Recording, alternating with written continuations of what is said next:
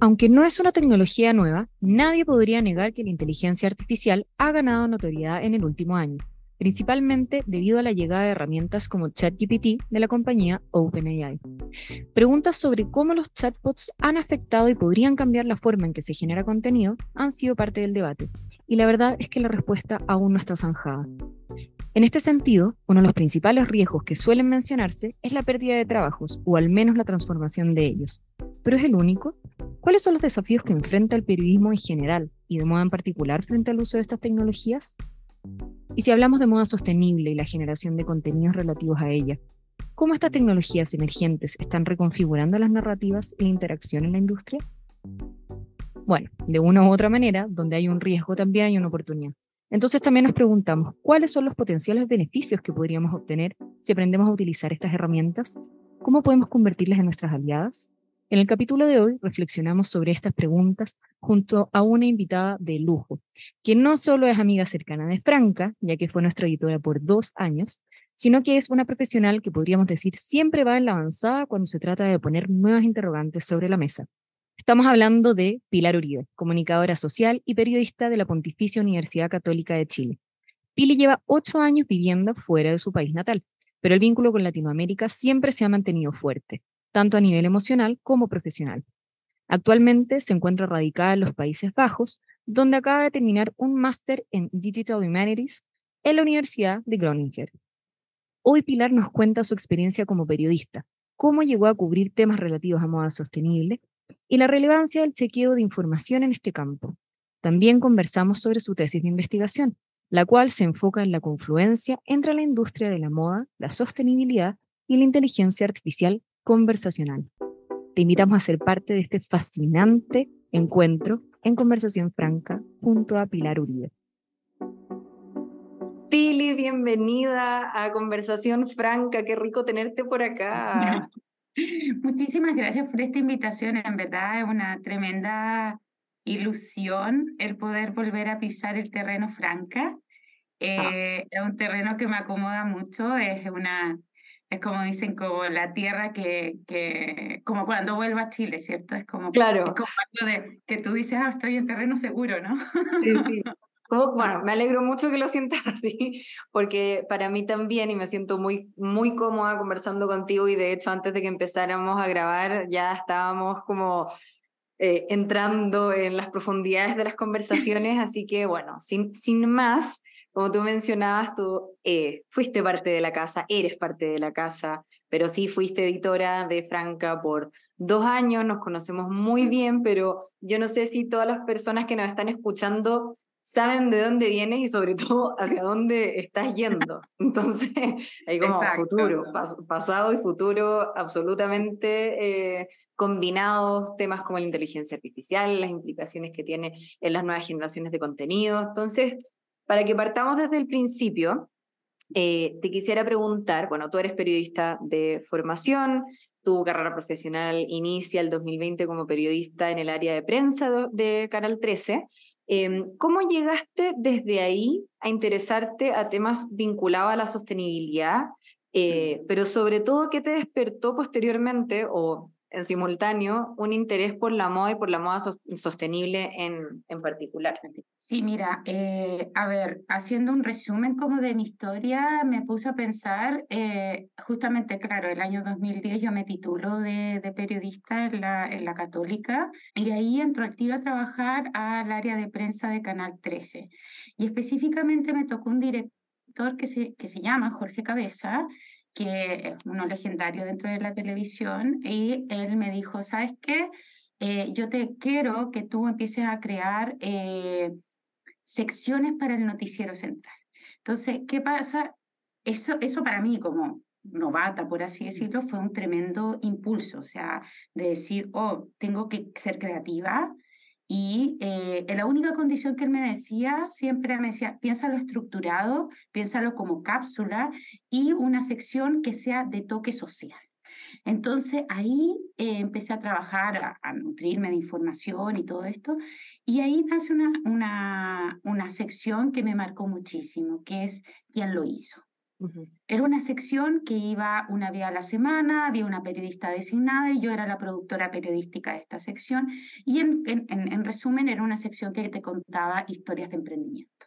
Okay. emprendimiento en Chile. Entonces, el quién lo hizo era contar desde cómo se hizo este lápiz y quién lo hizo era la persona, eh, y ahí se mostraron una cantidad de emprendimientos, porque lo empezó a ir, a ir muy bien a esta, a esta sección. Entonces, y tenía una plataforma que era una plataforma como del noticiero central, entonces, y se repetía los fines de semana, entonces, eh, y empezamos a conocer muchas historias, ¿no? Entonces, eso para mí fue como, como una explosión de eh, el entender que estaba, quiénes estaban detrás de las cosas que nosotros veíamos, consumíamos, eh, vestíamos.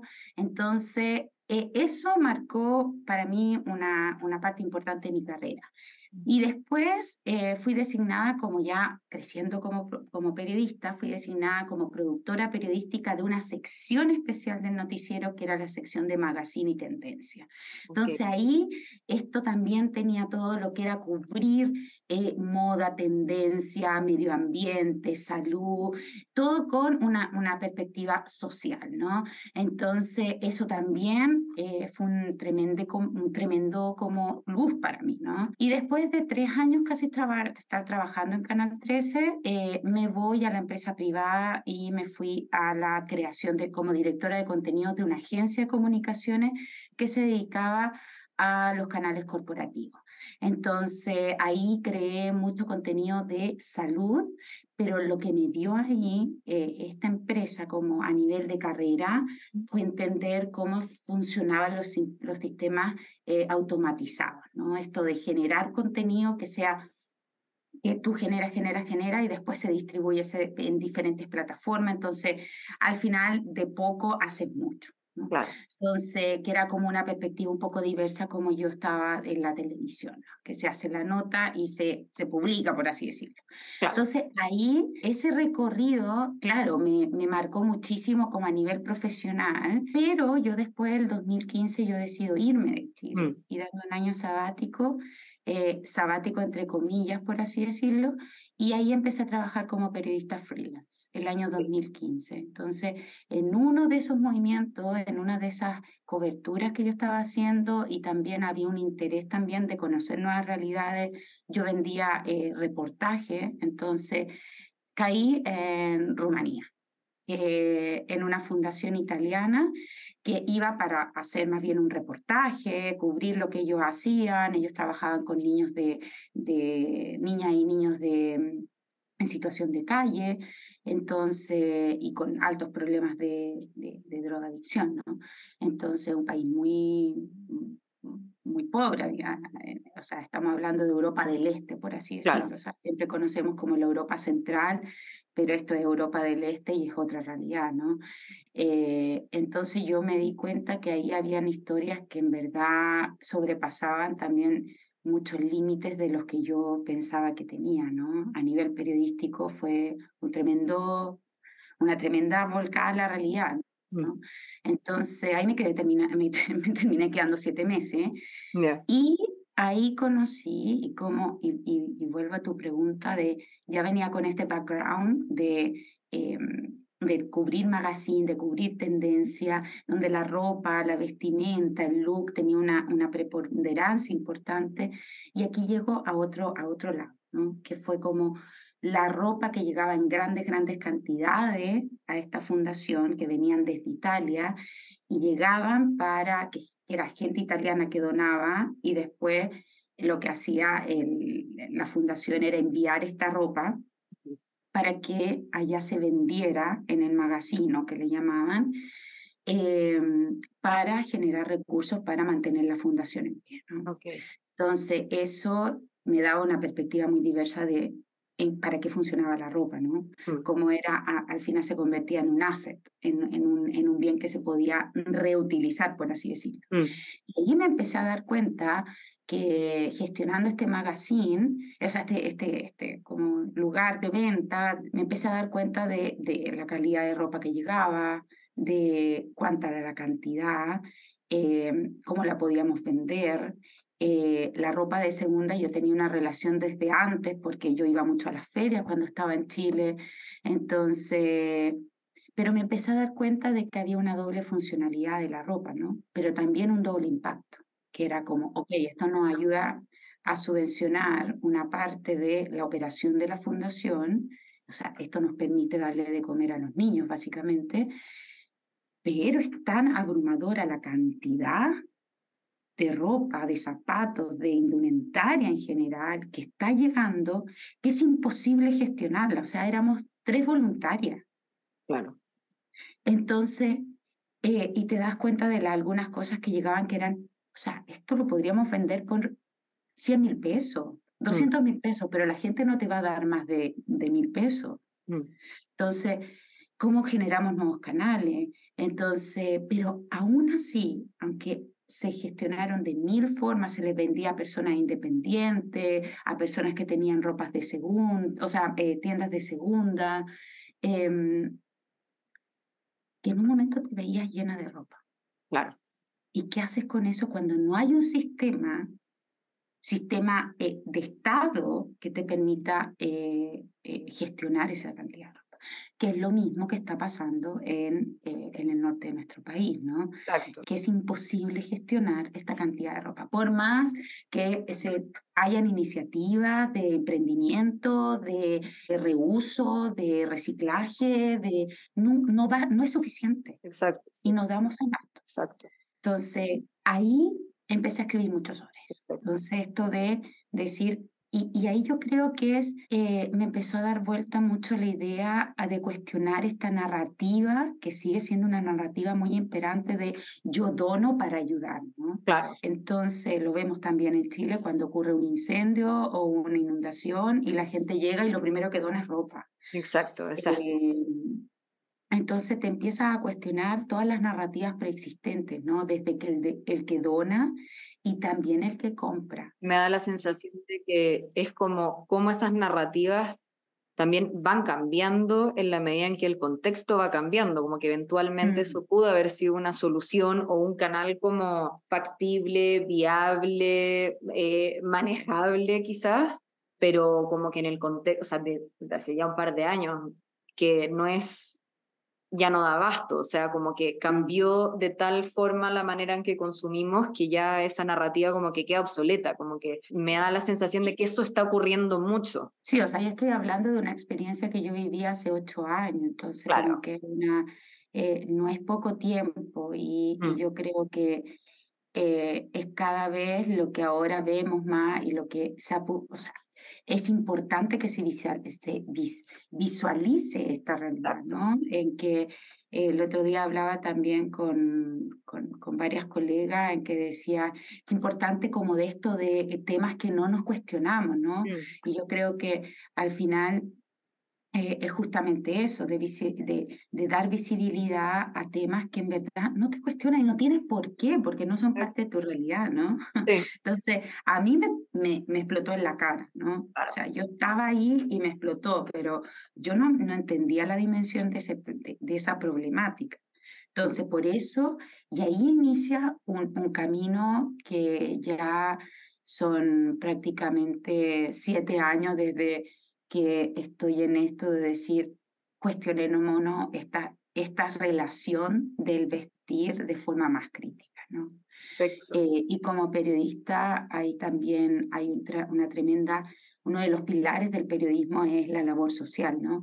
Ahí está, yo creo, eh, el, el, la, nuestra labor social como periodistas que cubrimos moda y sostenibilidad, de visibilizar estas problemáticas eh, pero metiéndonos a fondo en estas problemáticas. Interesante, es como, a mí me encantan los dichos, pero se me viene totalmente a la cabeza como que al final es muy ojos que no ven, corazón que no siente, como que no tienes, como tú decías, por qué...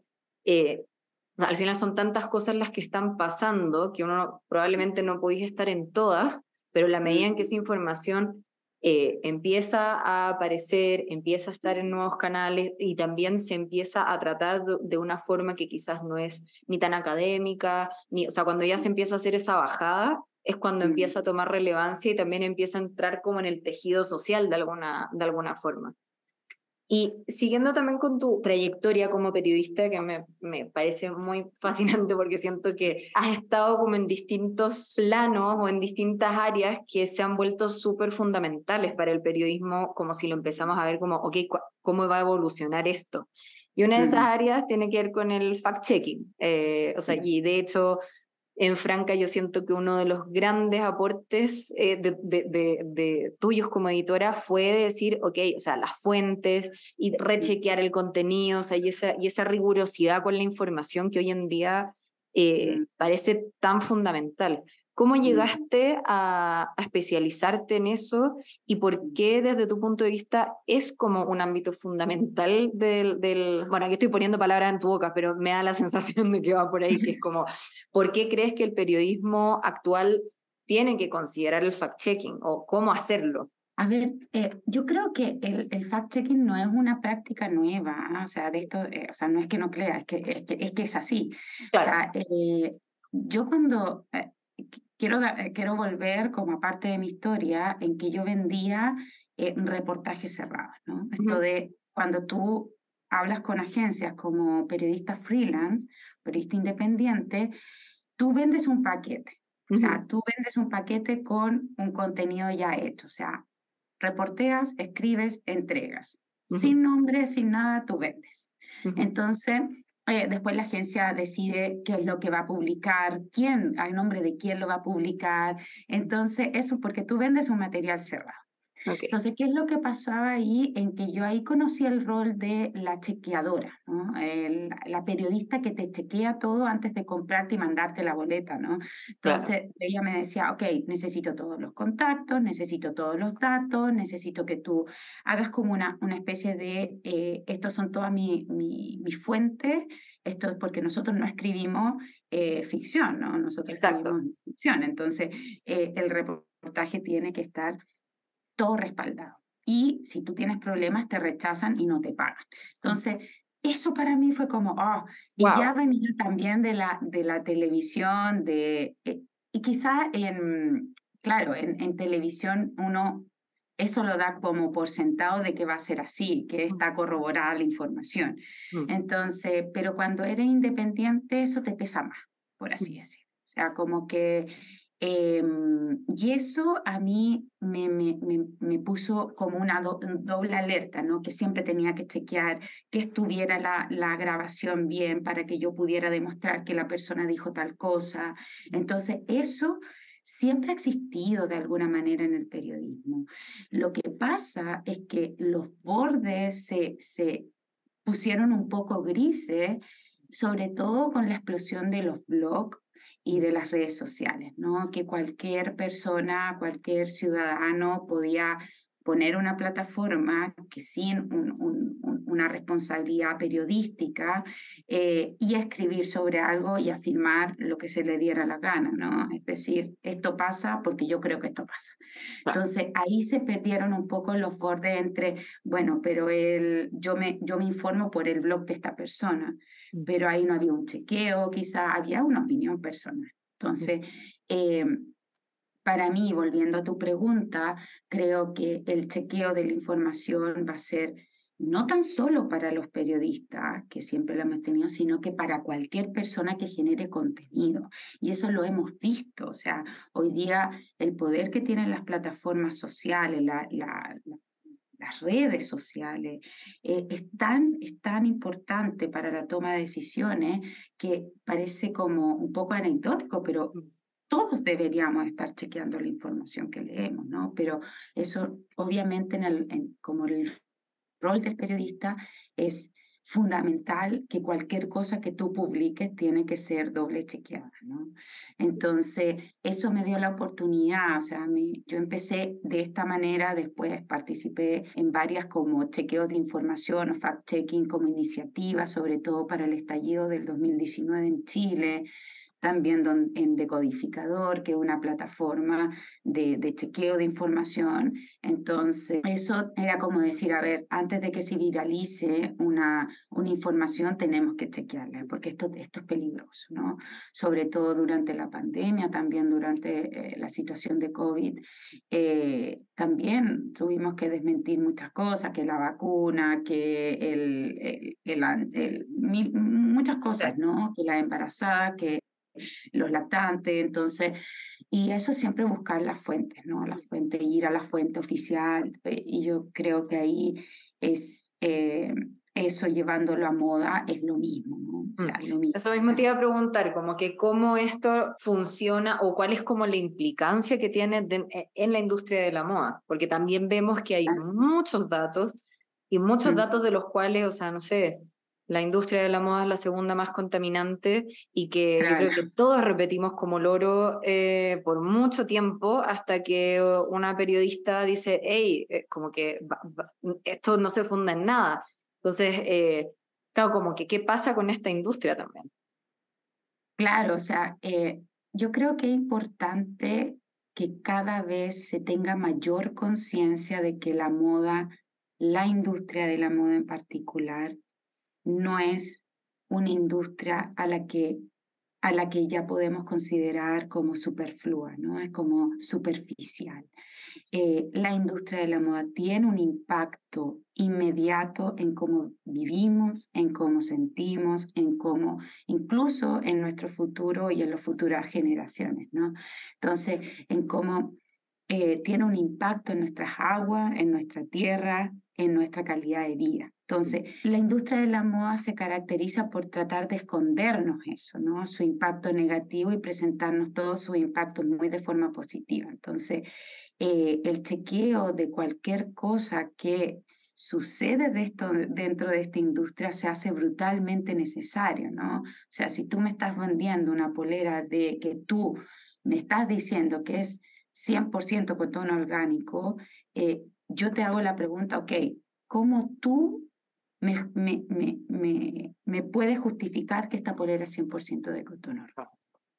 ¿Cuáles son tus proveedores? ¿Cómo se financian tus proveedores? ¿Cuál es tu carrera de, suministro? ¿Cuánto, eh, ¿Cuáles son las certificaciones que tienen tus proveedores? Mm. ¿Cuándo, eh, no sé, cuándo se hicieron la última certificación? Entonces, esas preguntas yo creo que nos toca a nosotros como periodistas empezar a chequearlas y hacerlas, ¿no? Porque no hemos dado cuenta que por años, por años, la industria de la moda nos ha vendido cosas que no son verdad, mm. ¿no? Eh, como también tú decías, esto de que es la segunda más, eh, la, industria, eh, la, segunda industria más contaminante, paremos un poco con estas afirmaciones grandilocuentes, ¿no? Siempre que, yo siempre digo, cuando hay una afirmación grandilocuente, siempre huele mal. Claro, como que hagámosle doble clic, ¿qué está, qué está pasando claro, ahí? Claro, entonces eh, esas, mentiras, o sea, esas mentiras, o más que mentiras, porque en verdad hoy día hemos visto que no es, no es verdadero o falso, ¿no? Esta claro. etiqueta que suelen darse, pero es, sino que siempre, eh, toda cosa que incluye una desinformación. Y la, el, eh, tú dices, ah, pero mejor que todo el mundo se, se alarme con esto, porque si es la mm. segunda más, más contaminante, no, porque quizás puede ser la primera. Mm. Lo que pasa que, o puede ser mucho peor de lo que nosotros pensamos. Entonces, ah. las dejamos de investigar, porque ya mm. lo dimos por hecho. Entonces, esa invisibilidad siempre trae daños a alguien. Y esa invisibilidad es la en la que podemos descansar, entonces la gente se queda tranquila y todos nos quedamos tranquilos y desaparece y, y no sabemos cómo está actuando. Mm. Entonces, em, yo creo que Claro, volviendo a la pregunta, es como la, como la industria de la moda, cada vez necesitamos más personas, en especial periodistas, que chequeen lo que están diciendo las marcas, ¿no? lo que está diciendo la industria. Y, y, esa es una labor que, eh, que pasa por el periodismo de moda. Mm. O sea, y eso, eh, eh, eso es importante. ¿no? O sea, toda persona que se dedica a cubrir moda, no puede hacer el ojo gordo sobre esta situación. O sea, no más. Ya no puede solamente gustarte un estilo. Ya no pueden gustarte solamente los, los diseñadores. Ya no te pueden gustar solamente las grandes pasarelas sino que yo creo que hay una responsabilidad social de que cualquier persona, al menos yo hablo desde el periodismo, del periodismo de moda y sostenibilidad, que tienes que preguntarte y chequear la información de lo que te están diciendo. Mm.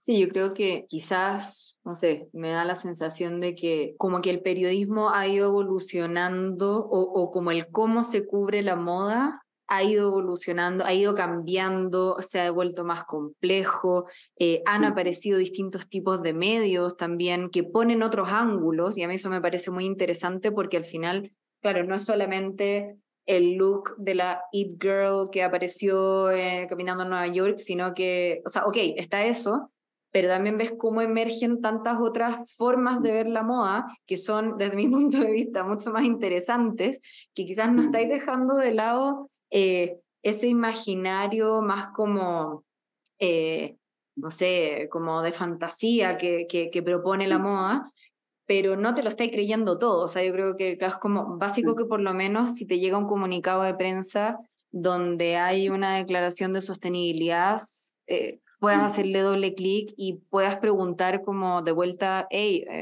¿a qué te refieres con esto? Como, porque, como, perdona, porque era más amigable con el medio ambiente porque yo siento que quizás es una labor que requiere mucho compromiso, que requiere de mucha seriedad, yo creo que muchos periodistas, muchas personas que llegan a la industria de la moda, no, y yo aquí me incluyo, como que no llegamos por, por eso, sino que por quizás esta cosa más fantasiosa, pero poco a mm. poco como que ya a este punto es inevitable toparte con ello, entonces ya realmente la, como que el quehacer periodístico o quienes nos vinculamos con la generación de contenido, como tú decías, ya requiere de una responsabilidad mayor porque eh, también el contexto ha cambiado y desde ahí ya no te podéis seguir haciendo como un poco la loca con eso. Yo creo que es necesario que existan todavía lo, esta fantasía ¿no? que nos otorga la moda, o sea, porque es parte de un lenguaje, o sea, la moda es un lenguaje, claro. es un lenguaje que nos va, como sociedad nos construye también, que crea identidades, que crea expresiones, que,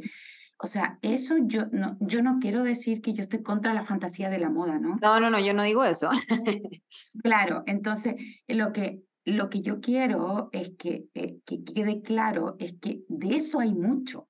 Claro, exacto, exacto. Entonces, de eso hay mucho. Mm. Entonces, eh, de ese colorido, pero ¿qué pasa con esta otra parte? De mm. cómo funciona esta maquinaria, de cuáles son las cadenas de suministro, de cómo esas cadenas de suministro, de suministro terminan siendo tan, tan, tan, tan, tan largas que, que, no se, que, no, que no se conectan unas con otras y desaparecen. ¿Y quiénes son las, las personas que desaparecen? A menudo son gente que no puede defenderse porque no cumple, o sea, no tiene los derechos suficientes o sus países no le otorgan los derechos suficientes, ni humanos ni laborales, para poder defenderse.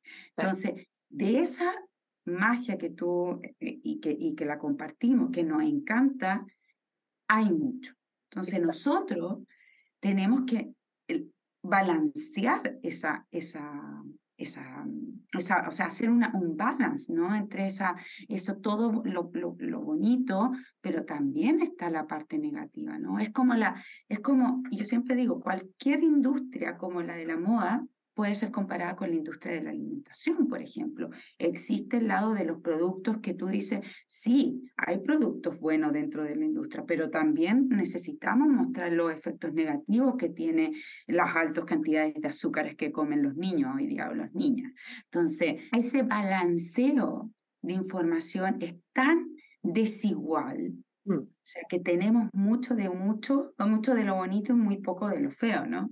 Entonces, en, eh, yo creo que hoy día mm. lo que estamos viendo es que eso bonito hay tanto en la web que la, la inteligencia artificial, por ejemplo, toma todo eso y se nutre de todo eso. Y creen que la industria es algo positivo, ¿no? Que crea esto, esta fantasía.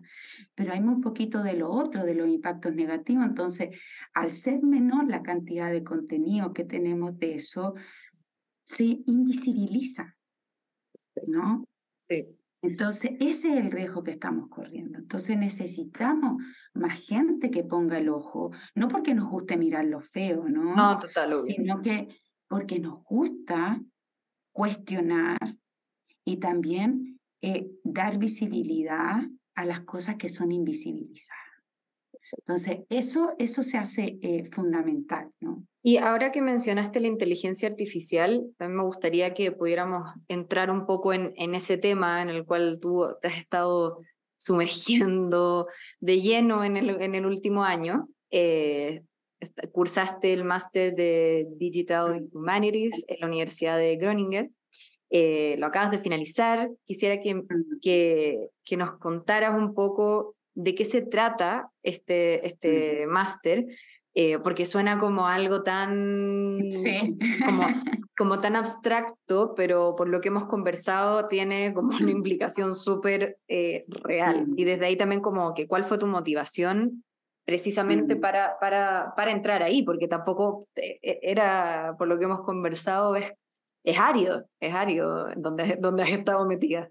Sí, Sí, a ver, el, eh, claro, yo actualmente me encuentro en Groningen, al norte de Holanda, de los Países Bajos, eh, en la Universidad de Groningen, que cuenta con una, bueno, dentro de la Facultad de Artes se encuentra también, bueno, la Facultad de Periodismo, pero yo me fui a la, específicamente al área de Digital Humanities, que consiste en un máster en Digital Humanities, que consiste en observar los datos, que en nuestro caso serían los textos, ¿no? Porque los textos son datos, eh, desde, una, desde una perspectiva un poco más amplia y no centrarnos solamente en el, en el close reading, o sea, en el artículo, sino que ahora nos expandemos mm. y hacemos esto, ¿no? Y podemos observar millones y millones de datos, millones, millones de texto y encontrar patrones, ¿no?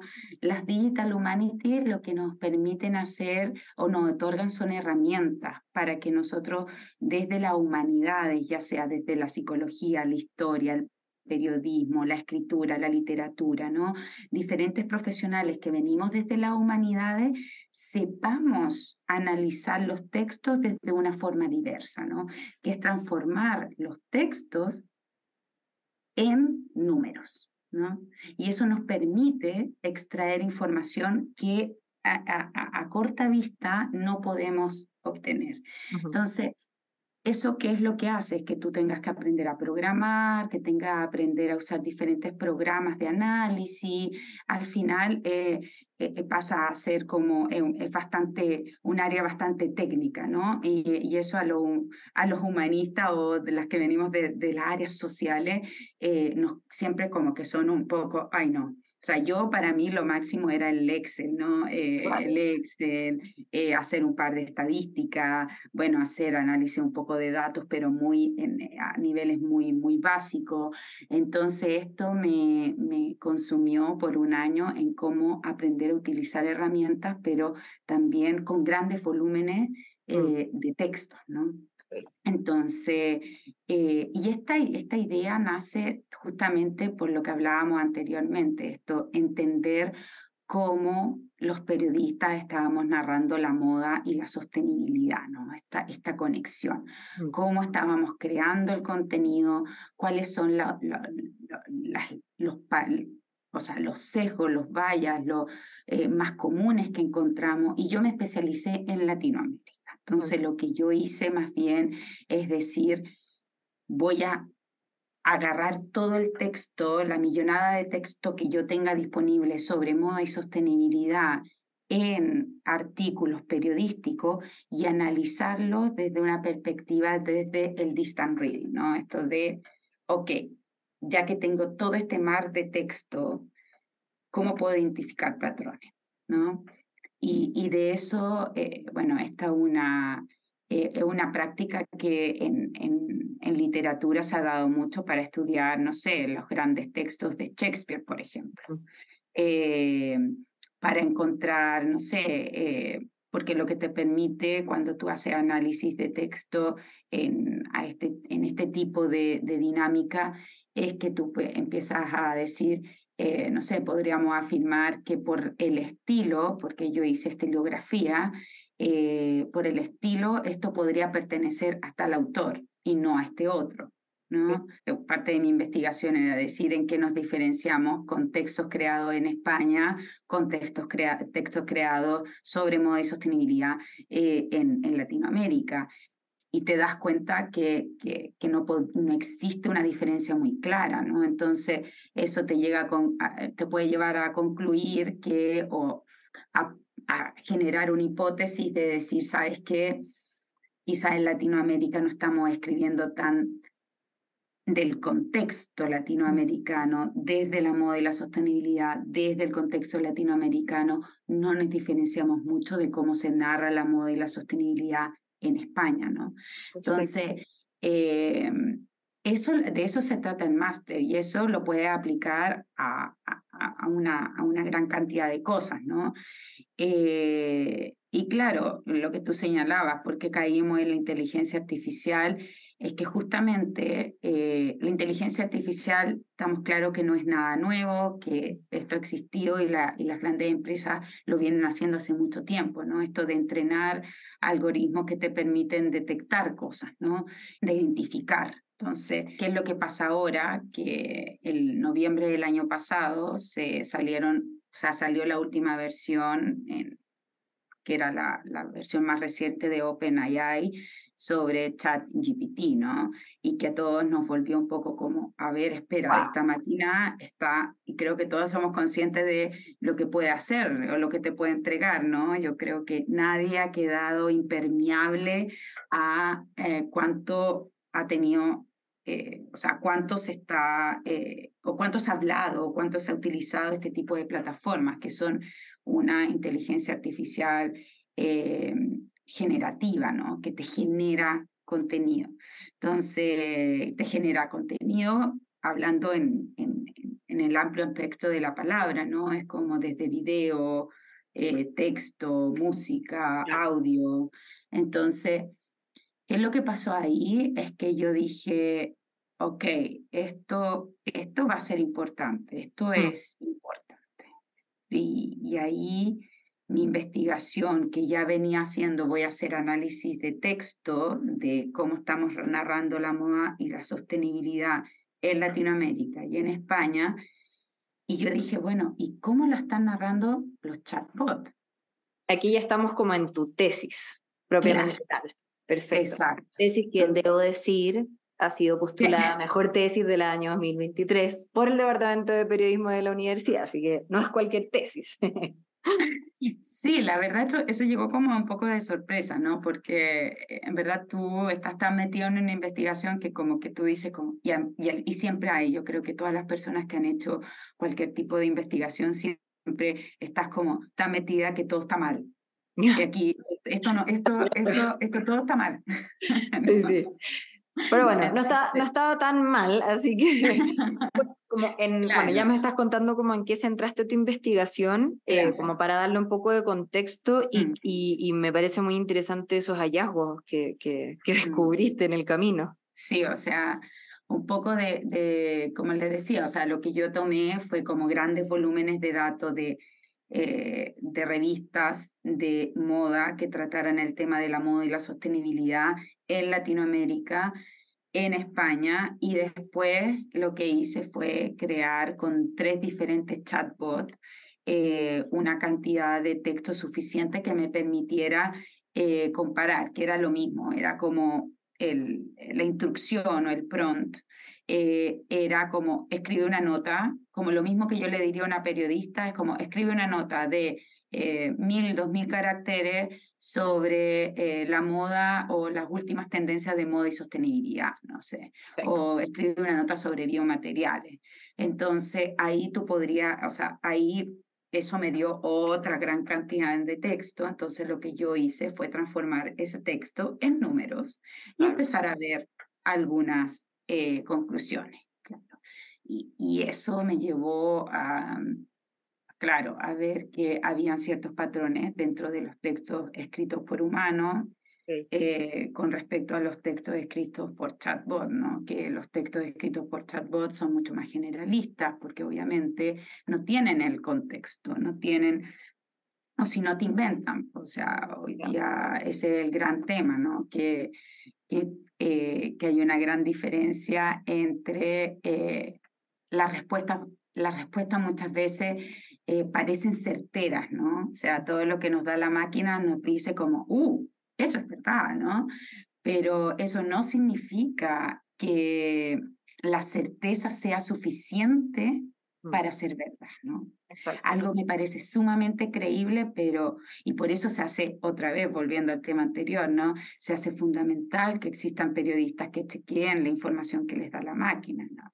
Eso mismo te iba a eh, preguntar, como que al final, ¿cómo influye al periodismo? O sea, porque esto supone como un desafío más allá de, que yo creo que el más evidente para todos es como, me voy a quedar sin trabajo, pero probablemente es o sea, está esa preocupación y que es como súper válida, pero también está la posibilidad de ver esto como, ok, cómo esta herramienta va a influir la forma en que se generan textos o la forma en que nos acercamos a estas narrativas, la forma en que las miramos, como que, ¿cómo, cómo ves tú? ¿Cuál es el desafío finalmente que, que enfrenta el periodismo dado esto? Y el periodismo de moda en particular, que es como lo que estamos, en lo que tú también te, te, especializaste. Sí, o sea, yo eh, he estado tantos meses trabajando con los chatbots como colegas, ¿no? Eh, ya eh, creo que me, me, he vuelto una de esas expertas en prompt, ¿no? Eso es lo que hoy día dicen que van a, va a ser el nuevo trabajo del, mm. del futuro, es que tú seas como una experta en pedir la información a la máquina. Claro. Eh, yo creo que es fundamental que entendamos que estas tecnologías están hace mucho tiempo presentes, que son parte de nuestro día a día. Mm. Lo que pasa que estas infraestructuras digitales, como la inteligencia artificial, son, se vuelven infraestructura y al volverse infraestructura desaparecen, se invisibilizan, ¿no? Y entonces, ¿qué es lo que pasa? Que uno como que ya no las percibe, o sea, desaparecen. O sea, tú le das una orden a un chatbot y tú recibes una respuesta a cambio, pero tú te dejas de cuestionar por qué esa respuesta es así. Claro. Entonces ahí radica el peligro de estas cosas, ¿no? En que nosotros decimos, ah, no, pero mira, esto me parece bastante creíble, ¿no? Entonces llego, lo copio y lo publico. Entonces, y eso eh, eh, es uno de los grandes riesgos y los grandes temas que estamos hablando, ¿no? ¿Y por qué? Porque no nos estamos preguntando dónde fueron entrenados los datos para que primero me dé esa respuesta. Segundo, eh, cuáles son em, los riesgos que tienes, cuáles son los derechos de autor de este contenido. Entonces son todas esas preguntas que todavía no tienen una respuesta, que no tienen una, una legislación tampoco. Entonces estamos en ese terreno ahora todavía un poco pisando un poco así, ¿no? Entonces, eh, va a ser fundamental que los periodistas sepamos ocupar esta herramienta y yo invito aquí a todos los creadores de contenido, a los periodistas, no periodistas, a los influencers, a todos, que exploren esta herramienta, porque la única manera que tenemos de entenderla es utilizándolas, ¿no? Entonces, primero es a no tenerle miedo a esto, o mm. sea, sería muy ingenuo. Eh, segundo, a saber cuáles son los límites de la herramienta. O sea, mm. los límites que yo me he dado cuenta a través de esta investigación es que eh, invisibilizan el trabajo de marcas pequeñas, por ejemplo. O sea, que si tú le preguntas a la máquina cuáles son las marcas más sustentables en el norte global o en el sur global, y te va a responder siempre las mismas cinco marcas. Entonces, y son las que eh, todos conocemos, ¿no? Patagonia, Everland. Entonces, son todas que ya tienen muchísima vitrina. Mm. Entonces, ¿qué es lo que hace? Y otros presupuestos de marketing también. O sea, al final son muy parte de, son muy parte de internet y están en todos lados porque hay, hay también un trabajo para que así sea, no para que lo tomen necesariamente, o quizás sí, no sé, para que lo tomen las máquinas, pero pero al final, claro, es como que no, no puedes competir con una, una marca que, que está haciendo un marketing orgánico con, con, con, ese tamaño. Claro, o sea, entonces, eso primero, o sea, tener en claro cómo estas eh, plataformas o chat, bot o lo que sea, eh, qué es lo que nos está dando y cuestionar también eso. ¿no? Em, hace poco estuve en una charla en Alemania sobre eh, cómo estas plataformas escondían las diversidades sexuales, ¿no? O cómo estas plataformas siguen manteniendo eh, o presentando sesgo al hablar de sex workers, ¿no? De prostitución. Entonces, em, eso es porque sabemos muy, muy bien que em, la máquina lo que te dice es lo más probable de lo que sea, ¿no? Es una probabilidad, porque se basa en probabilidades, ¿no?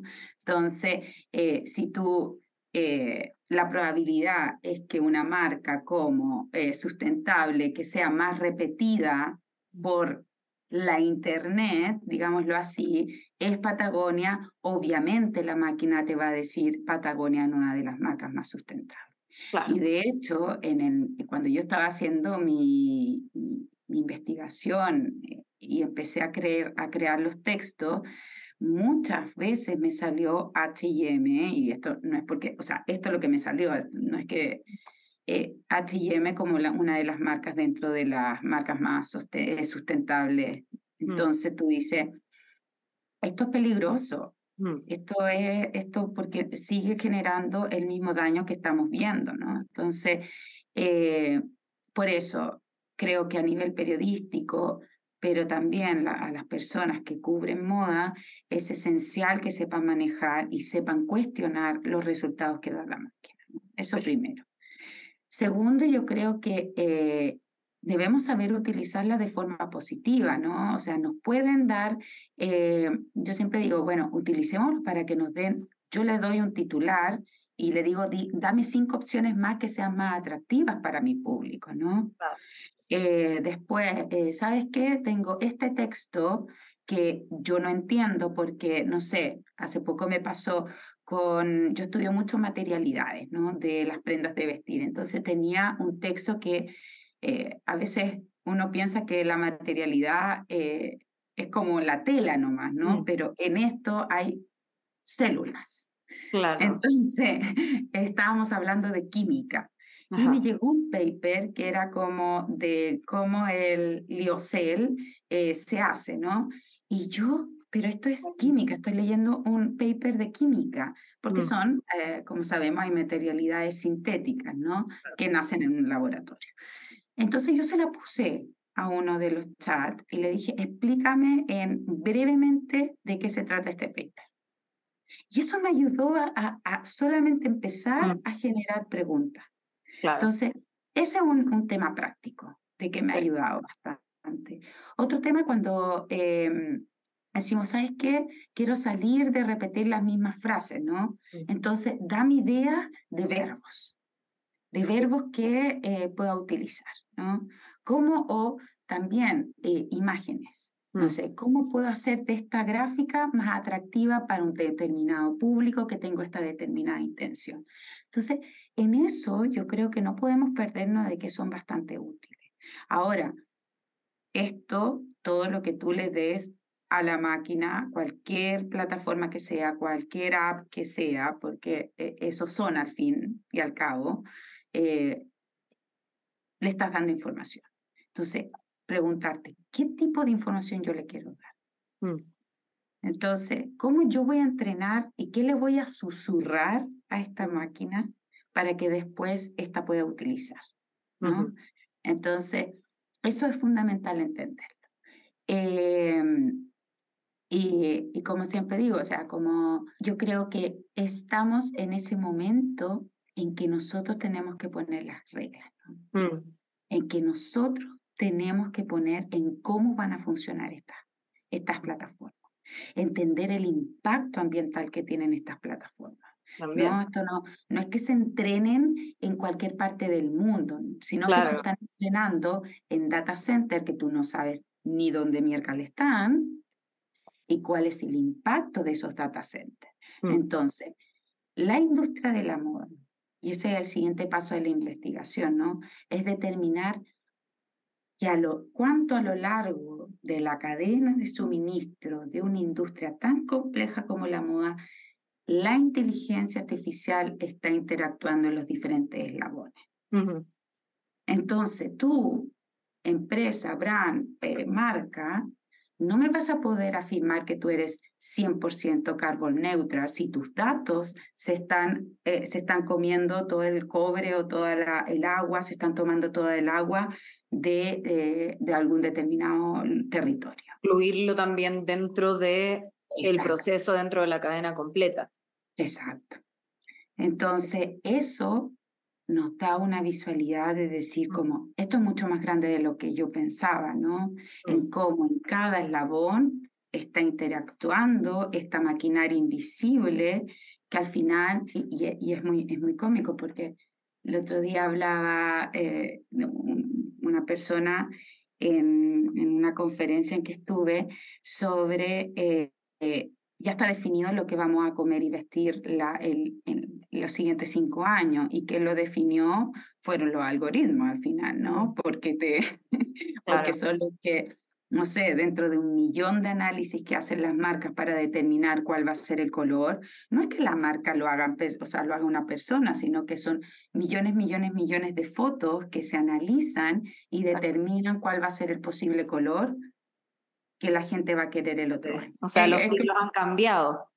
Claro, ¿te acuerdas? Yo no sé, bueno, todas las que somos fanáticas un poco entre la moda y, y, la publicidad y las comunicaciones, yo creo que Mad Men es mm. una serie donde hay una frase que, eh, que, el publicista dice, como Trapper dice, como yo, yo, yo decido mm. qué es lo que te va a gustar a ti. Y de todos me queda acomodando, o sea, no sé si, si es tan así, y esto es como mi último comentario para ya cerrar, eh, que efectivamente, o sea, está este peligro como de repetir narrativas y de, y de, y, como esta generalización del contenido, de solamente tomar aquello de lo cual hay más, pero también veo, eh, en base a lo que tú también me, me compartías, que también aquí hay una oportunidad como para aliarse con estas tecnologías y efectivamente generar estas nuevas narrativas. O sea, al final yo creo que tiene mucho que ver con que, eh, mm.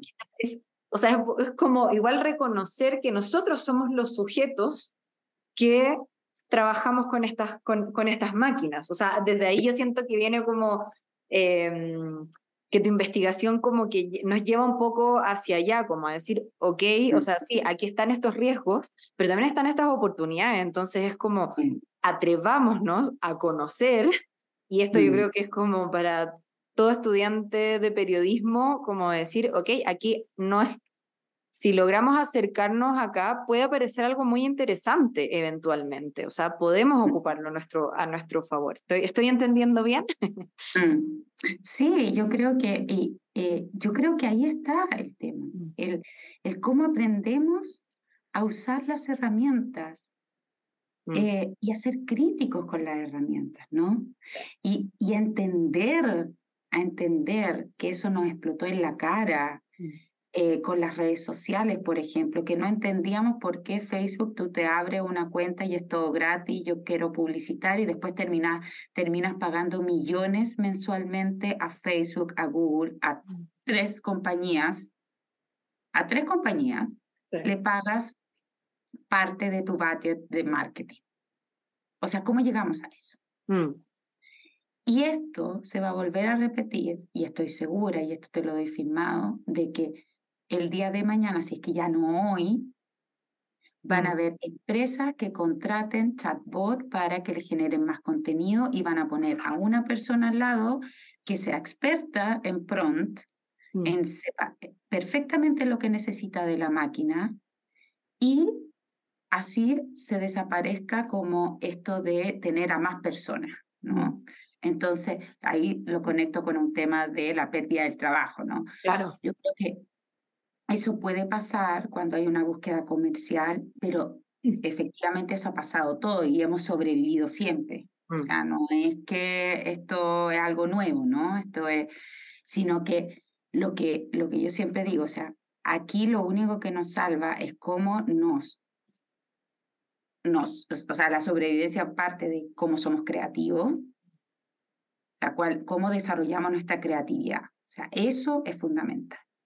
El segundo, en que sepas utilizar muy bien estas plataformas y sepas muy bien identificar sus limitancias. Mm. O sea, son generalistas, sí, todavía son muy generalistas en la creación de contenido, pero eso puede ir cambiando porque cada vez se están entrenando más.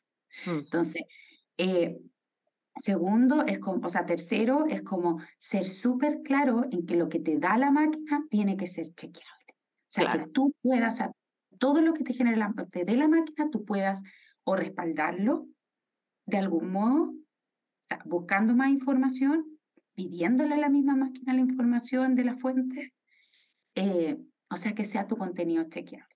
Mm. Eh, y lo otro es ser brutalmente eh, honesta, y ahí esa es una conversación que yo creo que va a ser fundamental este año que viene en cómo las plataformas, los medios están utilizando esta mm. herramienta. O sea, la transparencia en decir nosotros utilizamos inteligencia artificial para crear este contenido.